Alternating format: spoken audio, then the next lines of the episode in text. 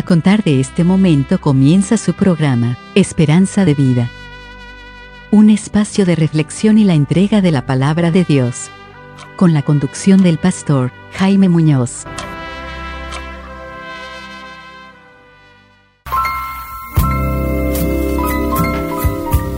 Muy buenos días, estimados oyentes.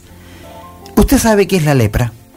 Antiguamente se conocía mucho, pero en el día de hoy no se conoce tanto, pero todavía existe. En Arabia, en la India, en Egipto, todavía hay campos de leprosos. Y hoy día quisiéramos hablar de la lepra, que no es un problema menor. Aquí en Chile hubieron mm, campos de leprosos, pero en la isla de Pascua, que ya mm, casi no quedan vestigios. Y, y le vamos a hablar de qué se trata esa enfermedad. Le digo que es peor que el cáncer. Si a usted le asusta el cáncer, la lepra es mucho más terrible que el cáncer. Me acompaña hoy día eh, un amigo y también nuestro hermano Patricio, que también va a saludarles. Hola, buenos días hermanos. Buenos días a todos los auditores del litoral. Eh, la más cordial bienvenida a nuestro programa. Explicarle quiénes somos, hermano, porque algunos ya nos están escuchando hace algún tiempo, pero puede haber gente que todavía no nos conoce, no saben quiénes somos. Que este ministerio de esperanza de vida es, es eso, traerle a las personas esperanza de vida, que es la palabra de Dios.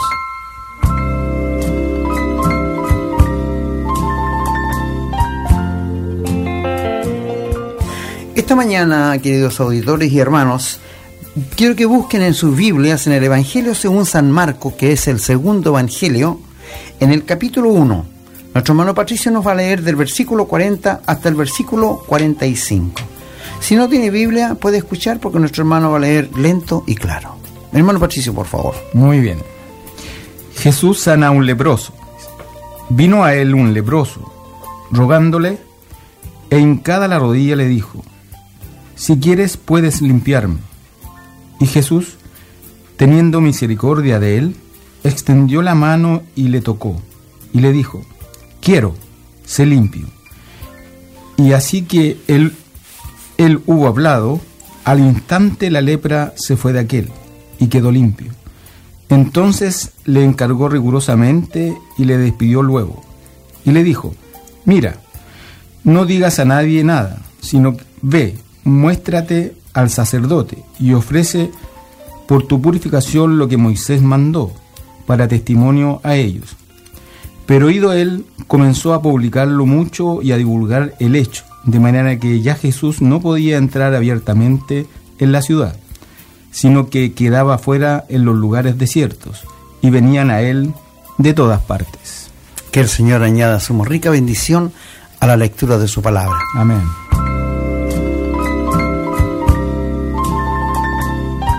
Estimados amigos, eh, cuando el Señor Jesús anduvo aquí en la tierra, fueron muchas las personas que se acercaron a Él, algunas con un motivo muy sincero, pero otros, hipócritamente, le iban a hacer preguntas a ver si le podían sorprender en alguna pregunta. Pero era imposible porque Dios conoce los corazones. Por ejemplo, en este mismo momento no sabemos nuestra audiencia, a quién estamos hablando, pero Dios sabe. Dios sabe quién eres, lo que has hecho, dónde anduviste ayer, lo que estás pensando en este momento. El diablo no puede saberlo, porque no es omnipresente y omnipotente. Porque Él es una persona como nosotros, tiene una sola cabeza. Tiene muchos diablillos, chicos, sí, o espíritus de, de demonio. Pero Dios sabe lo que estás pensando en este momento, antes que tú lo digas. Por esto es que Dios es soberano y Él te conoce. No sé qué hiciste anoche, qué hiciste ayer, mi amigo, pero Dios lo sabe. Y esto le, aterra al ser humano. Pensar que Dios me conoce tanto aún en las cosas más íntimas que yo he hecho, en lo más oscuro, Dios lo sabe. Y no hay para qué divulgarlo a nadie.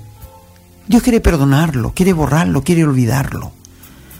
Cuando tú ofendes a tu prójimo, estás pecando contra Dios. Porque fuimos, hechos a imagen y semejanza de Dios. Entonces no podemos nosotros irnos uno contra otro. La palabra declara que si tú matas a alguien, debes morir. Porque el hombre fue hecho a imagen y semejanza de Dios. Y esta es la ley de Dios. Yo no sé por qué en los países no se usa la muerte. Cuando alguien da muerte a otra persona. Se mete el derecho humano y todo lo demás porque hay que defender. Pero sabe, amigo, cuánto daño hace un psicópata, un violador, un criminal al resto de la humanidad. Va a seguir matando. ¿Y qué hay que hacer entonces para eliminarlo? Ah, me dijo usted, Medeal, pero ¿cómo ustedes son cristianos y tan duros? No, no, es la ley de Dios. El que muere o el que mata a otro, perdón, debe pagar con su vida. Ojo por ojo, diente por diente. Dios es justo. Mi amigo, a mí me admira que estas personas que andan muerte a otro, que andan con ebriedad y chocan y matan a una persona, lo único que dicen, lo siento mucho y pido disculpas a la familia. Y con eso piensa que ya tienen todo pagado. La justicia que hay no es justicia, mi amigo. Cuando el Señor venga a la tierra y comience a reinar mil años, allí el ser humano va a saber qué es la justicia, porque Él la va a imponer. En el día de hoy no, tú, tú, ves que los ladrones, los criminales entran y salen de la cárcel con una facilidad tremenda, que uno mismo piensa, ¿qué pasa? Que, que, la gente ni, ni siquiera quedan presos cuando matan a otro, están dos o tres días y salen. ¿Esa es justicia? No, realmente no. Es que estamos viviendo en un país injusto. Solo cuando Jesucristo venga a reinar, el ser humano va a saber qué es la justicia. Pero mi amigo, yo te digo, Dios es soberano. Y Él hace lo que Él quiere, te guste a ti o no te guste. Si tú no quieres creer a Jesucristo que Él te ama, que te extiende tu mano de amor, Él no va a cambiar su forma de pensar porque tú no lo quieres aceptar. Él va a seguir con su plan. Él tiene un plan de que antes que el mundo fuese, y Él no va a cambiar su plan. Por esto fueron muchas las personas que se acercaron al Señor Jesús, enfermos, leprosos, paralíticos, todo este tipo de gente. Pero aquí hay un hombre que tiene lepra. La lepra, mi amigo, era una enfermedad tan terrible que Dios dio leyes en el Antiguo Testamento diciendo que si alguien veía una manchita blanca en el cuerpo, Recuerden que en ese tiempo no había médicos, tenía que ir al sacerdote. Y el sacerdote, que eran la tribu de Leví, tenía que examinarlo y se veía que la manchita blanca tenía un color blanco medio rojizo, tenía que encerrarlo siete días.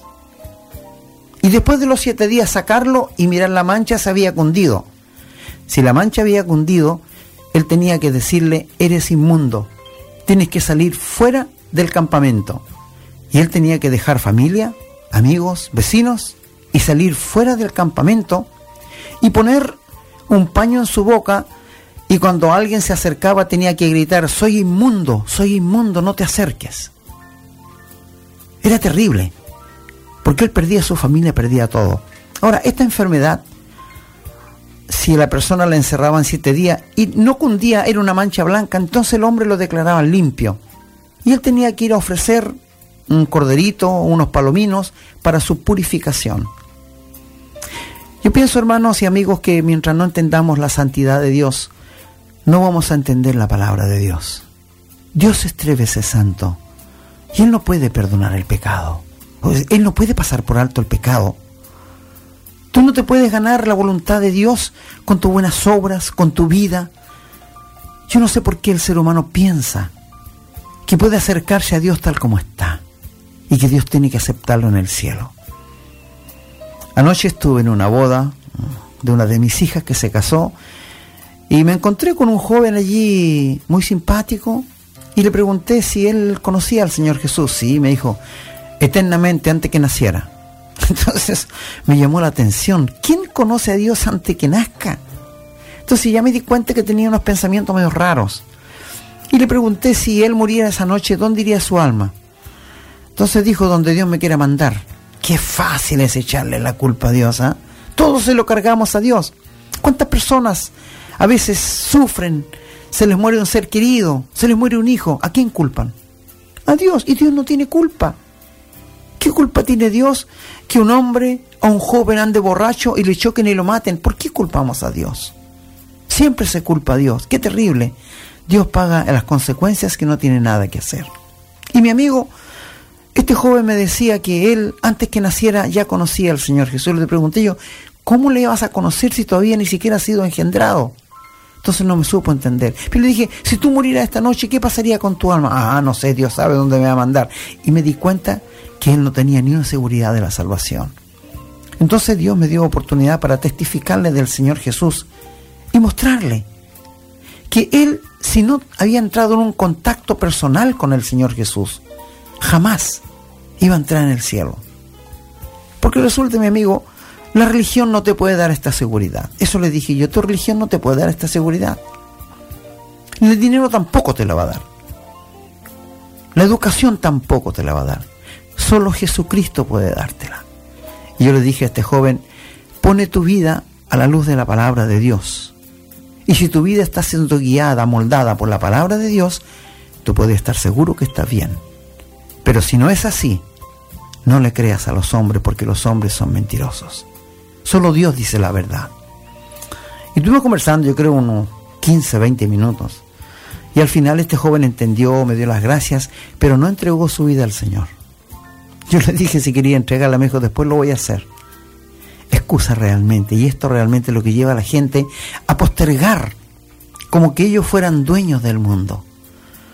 Yo estoy impresionado, amigos, porque donde vivo, en Costa Azul, había un señor muy bonachón, yo le calculo unos 38 años. Y siempre tú lo veías en la calle trabajando, soldando, con muchos vehículos allí en la puerta. Y el domingo pasado eh, había un velorio en su casa. Yo me imaginé que era un, un abuelito que había muerto porque no vi mucho, mucho movimiento. Pues ahora me doy cuenta que fue este señor, este vecino, que murió de un paro cardíaco. Amigo, nosotros pensamos que tenemos una vida entera por delante, pero yo te digo, entre la muerte y nosotros hay un paso. Y nosotros no nos damos cuenta. Quizás después de que salgamos de aquí de la radio, nos sorprenda la muerte, pero gracias a Dios estamos preparados. No tengo temor, mi hermano Patricio tampoco, porque hemos entregado la vida al Señor Jesús y la palabra de Dios nos da la seguridad que si cerramos los ojos aquí vamos a despertar con el Señor. Ni un hombre nos ha dicho esto. Si fuera la palabra de un hombre, me costaría creerla, pero es la palabra de Dios, infalible. Dios no puede mentir. Y este leproso eh, va al Señor Jesús y tiene dos problemas. Le pregunta, si quieres, puedes limpiarme. Es decir, él conocía el poder de Dios, pero desconocía su voluntad. Por esto le pregunta, yo sé que tú puedes limpiarme, pero no sé si es tu voluntad hacerlo. Era un hombre que tenía cierto conocimiento. Pero este hombre había contraído la lepra, seguramente estaba en el campo solo y fue donde el Señor Jesús. Aquí está la divinidad del Señor Jesús. Ningún hombre podía tocar a un leproso porque se contagiaba. La lepra tiene tres características. Es contagiosa, es asquerosa y es incurable. Y esta es la, mejor figura que hay del pecado. ¿Tú te consideras pecador? Bueno, dices tú, no tanta, hay otros peores. No, no, no, perdóname. Te habla a tu persona directamente. Habla a jóvenes, adultos, ancianos quizás. Tú te consideras pecador frente a Dios. El pecado, mi amigo, para Dios es asqueroso, incurable y contagioso. Qué contagioso es el pecado. Haz memoria cuando estabas en el colegio. Cómo nosotros como niños nos contagiamos tan rápido con el pecado. Cuando estaban burlándose de alguien, ninguno se ponía al lado del que se burlaban para defenderlo. En el grupo más grande se ponía para burlarse de él, ¿verdad? Mira qué contagioso es el pecado. ¿Cuántos nunca han pensado que iban a robar? pero se encontraron con alguien que los metió en este negocio, lo contagió. Oh amigos, el pecado es muy contagioso. Cuesta más hacer el bien que hacer el mal, ¿verdad? ¿Esto te cuesta? Sí, correcto. Cuesta mucho más. Ojalá los padres y las madres tuvieran una Biblia en la casa y la leyeran con sus hijos este país cambiaría. Se los digo con la palabra de Dios. Se acabaría la, la delincuencia. No hay que hacer más cárceles. No, por favor, ¿por qué tenemos hospitales, cárceles y cementerios? Por causa del pecado. ¿No te has dado cuenta tú mismo en tu vida que has sido contagiado muchas cosas que se llaman pecado? Y esto no tiene remedio. La política no puede parar esto. La medicina tampoco. La religión menos. Solo uno puede hacerlo. Y se llama Jesús. Te lo presentamos esta mañana. Y Él está dispuesto a perdonarte, a limpiarte de esta condición en que estás. Este leproso fue al Señor Jesús y la palabra de Dios nos dice que el Señor le tocó. ¿Cómo le tocó? Claro. Y no se contagió. No, él, él, no podía contagiarse porque era Dios. ¿Te fijas? Entró en un contacto personal con este leproso. Un hombre lleno de lepra. Ahora, la lepra, amigo, es asquerosa, ¿sabes por qué? Porque el ser humano queda insensible. Tú te puedes clavar un clavo en las manos y no lo vas a sentir. Tú puedes meter, tomar brasas en tus manos y no las vas a sentir que te queman. Porque queda insensible la carne del ser humano. Y a veces están durmiendo en el campo de los, de los leprosos y cuando se levantan se da cuenta que no tiene una oreja. Le quedó pegada en la almohada. Es una enfermedad muy asquerosa. Y ellos se vendan para que su carne no se caiga, porque se corrompe. Gracias a Dios que aquí en Chile no tenemos esta lepra. Pero para Sudáfrica, para el África, Egipto, Arabia, todavía existen muchos campos de leproso. Y mis amigos, la lepra es la mejor figura que tenemos para el pecado. El pecado es incurable. Nadie puede decir, no, hoy día no voy a pecar. No, es imposible. Es imposible esto. Con la ayuda de Dios tú puedes hacerlo. Cuando el Señor entra en contacto personal contigo. No hay otra manera. Este hombre, el Señor le tocó, entró en un contacto personal con el Señor Jesús. Y por esto su vida cambió. Dice, al instante fue limpio. No como la religión hace. ¿Qué hace la religión? Te dice, de a poco. Tiene que ir de a poco. Ya va a cambiar su vida. Mi amigo, el nuevo nacimiento no es de a poco, es instantáneo. Tal como pasó con este hombre. El Señor le tocó y al instante, dice, su lepra se fue. Quedó limpio como la carne de una criatura. Hay una historia en el Antiguo Testamento de un general del ejército sirio que se llama Naamán. Y este hombre desgraciadamente había contraído la lepra. Y él escuchó que en Israel había un profeta que se llamaba Eliseo. Y alguien le dijo, ¿por qué no va el profeta Eliseo? Y él seguro que le va a sanar de la lepra. Y hubo un pequeño enredo ahí que en vez de ir donde el profeta, fue donde el rey con unas cartas que le mandó el rey de Naamán diciendo, sana mi siervo. El rey dijo, ¿se dan cuenta cómo este hombre busca ocasión para pelear conmigo? ¿Soy yo, Dios, Dios para dar vida? Pero alguien le dijo al rey, rey no, hay que mandarlo donde Eliseo. Y este hombre se dirige con su gran comitiva. Mire, era general del ejército, no era poca cosa.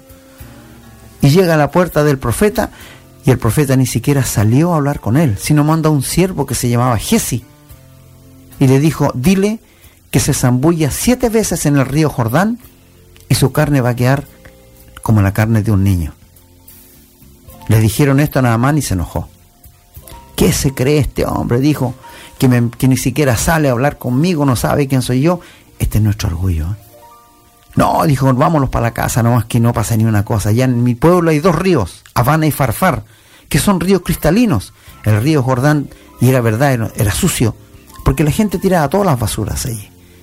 Allá en, en, Habana y Farfar hay dos ríos que son mejores. No, vámonos para la casa. Pero sus consiervos le dijeron, Señor, si el profeta te hubiera mandado a decir que le construyas un templo y, y eras sano, ¿no lo habrías hecho? Y él dijo, claro que lo habría hecho. Y te manda a decir una cosa tan sencilla, que te zambulla siete veces. Esa era la obediencia a la palabra de Dios. Y el hombre entró en razón. Fue al río Jordán se zambulló una, dos, hasta siete veces y a la séptima vez su carne se transformó como la carne de un niño y se fue la lepra. Es la obediencia la que te hace nacer de nuevo. Si Dios dice que eres pecador es porque lo eres. Si Dios dice que Él murió por tus pecados, fue muerto, sepultado y resucitó para justificarte, Él lo hace. Él está dispuesto a perdonarte, a darte la vida eterna. Y mi amigo, tú no tienes que hacer nada, es que no podemos hacer nada. Si ya Cristo lo hizo todo en la cruz. Cristo lo hizo todo. Cuando tú llegas a una iglesia, a una religión, lo primero que te pide, haga esto, haga el otro, todo está manchado con el pecado. Cristo ya lo hizo todo. No tenemos nada sino recibir la vida eterna, el perdón de pecados, un regalo. Dice Dios que la paga del pecado es muerte, mas la dádiva de Dios es vida eterna en Cristo Jesús, Señor nuestro. Queremos que entiendan, amigos, la vida eterna no es un premio. No es por lo que tú hagas, es por lo que Cristo ya hizo en la cruz del Calvario por ti. Esto es lo que Dios quiere hacer contigo hoy día. Y este hombre cuando fue sanado, del leproso la historia que tenemos, yo me imagino su alegría, su gozo, su contentamiento que ya podría entrar otra vez a su grupo familiar, donde sus amigos volver a su casa porque ya estaba limpio. Imaginémonos un poco el gozo que habría en el corazón de este hombre. Y el Señor le dice, mira, no lo digas a nadie. es que no decir esto cuesta mucho. Por ejemplo, cuando el Señor se enfrentó con la mujer samaritana, también le dijo que guardara silencio, ¿no? y esta mujer salió y divulgó en toda la ciudad quién era el que le había dicho la verdad. Porque el Señor le dijo, oye, anda a llamar a tu marido. Y ella le dijo, no tengo marido. Se le dijo, bien has dicho que no tengo porque has tenido cinco. Era media terrible. Y el que tienes tampoco es tu marido. Entonces le dice ella, me parece que tú eres profeta. Y ahí el Señor le dijo que él era el Mesías. Y la mujer salió a divulgarlo. He aquí hay un hombre que me ha dicho todo lo que he hecho. Hermanos, muchas veces y amigos, cuando uno enseña la palabra, la predica, hay gente que ha venido a mí a decirme, ¿cómo usted conoce mi vida? No, yo no le conozco. Personas que por primera vez llegan a la iglesia. Pero usted me dijo todo lo que yo he hecho. No, no fui yo, fue Dios. Yo que yo no le conozco a usted. ¿Te fijas? Porque Dios conoce y el corazón del hombre no ha cambiado. Dios se arrepintió antes de destruir al, hombre por agua en, Noé, en los días de Noé, porque dijo, el corazón del hombre es malo desde su juventud. Y mi amigo, el corazón del hombre no ha cambiado. Dice Dios que no hay justo ni aun uno.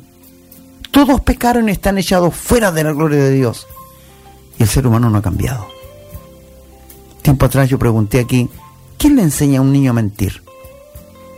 ¿Quién le enseña a un niño a ser irrespetuoso contra su padre? A levantarle la voz a su madre. ¿Cuántos hijos han dado muerte a sus padres? convirtiéndose así en parricidas. Oh amigos, el corazón del hombre no ha cambiado.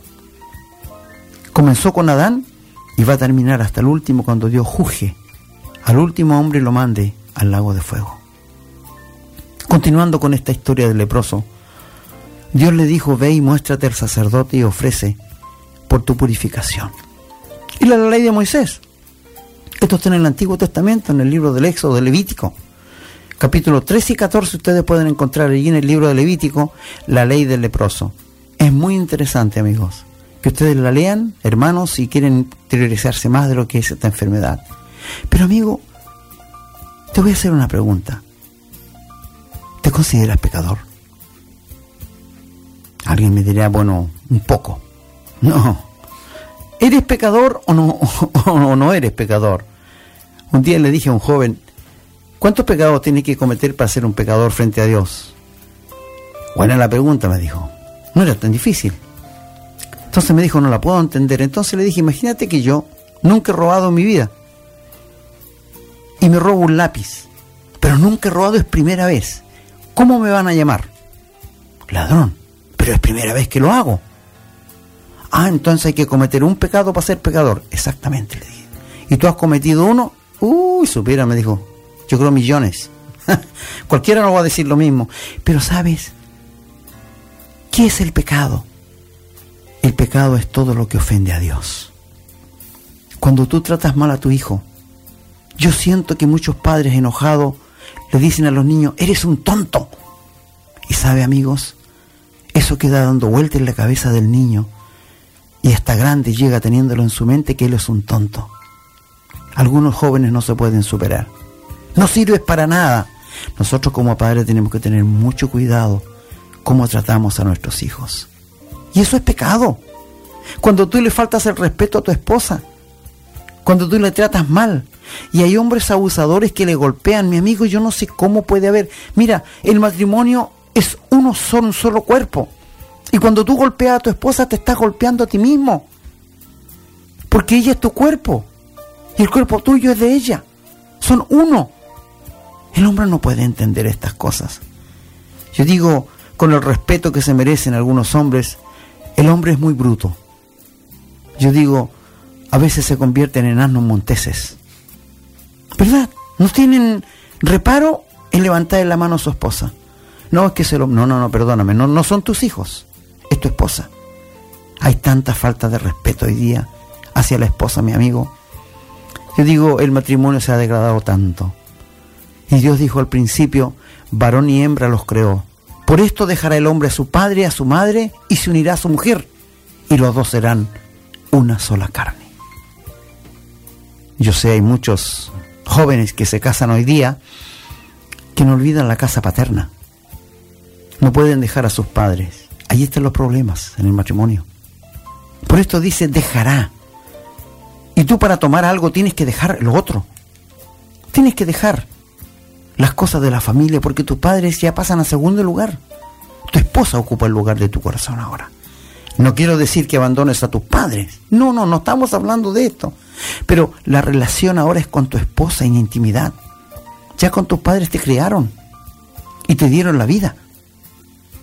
Ahora tienes que dejarlo. Ahora es tu esposa por la quien tienes que velar, a quien tienes que cuidar y a quien tienes que proveer del alimento necesario. No mandarla a trabajar. Yo conozco hombres que mandan a la esposa a trabajar para que les ayude. Hermano y amigo, esto no es bíblico. La gente me ha tratado que soy machista, pero yo no lo digo, lo dice Dios. Dios le dijo a Adán que él tenía que proveer, darle cariño, llenar todas las necesidades espirituales y físicas de su mujer y cuidar de la familia. Tiene que ser el protector. ¿Te acuerdas tú cuando en el principio Caín y Abel, esos hermanos, son los primeros hijos que tuvo Adán? Uno fue pastor de ovejas y el otro fue agricultor. ¿Sabes, amigo? Uno mató al otro porque Dios no aceptó el sacrificio. Y allí comenzó la religión.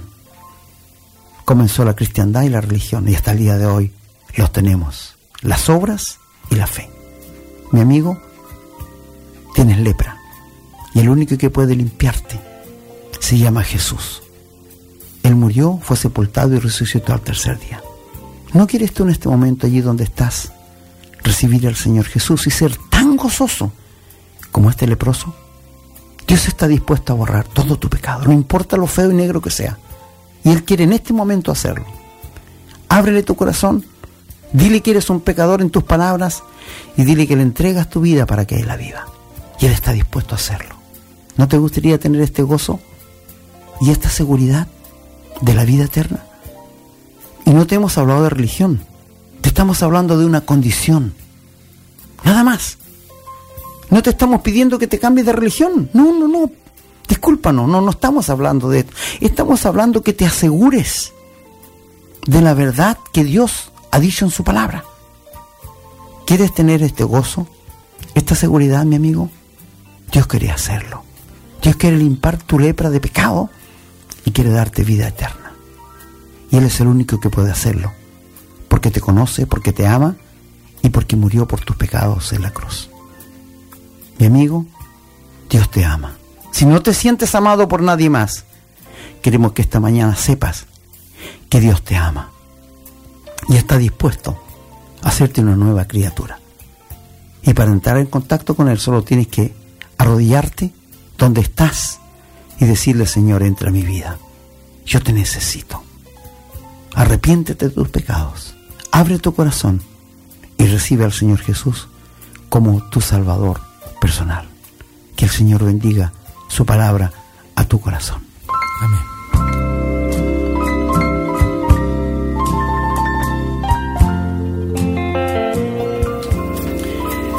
Estimados amigos, para nosotros sería de mucho gozo y placer saber si usted realmente aceptó al Señor Jesús como Salvador. Porque va a necesitar ayuda y nosotros estamos dispuestos a dársela, animándole y mostrándole qué es la vida cristiana. Pueden escribir a nuestros correos con contacto arroba esperanzadevida.cl, hermano. Eh, qué bonito tema este, ¿eh? paz en la tormenta.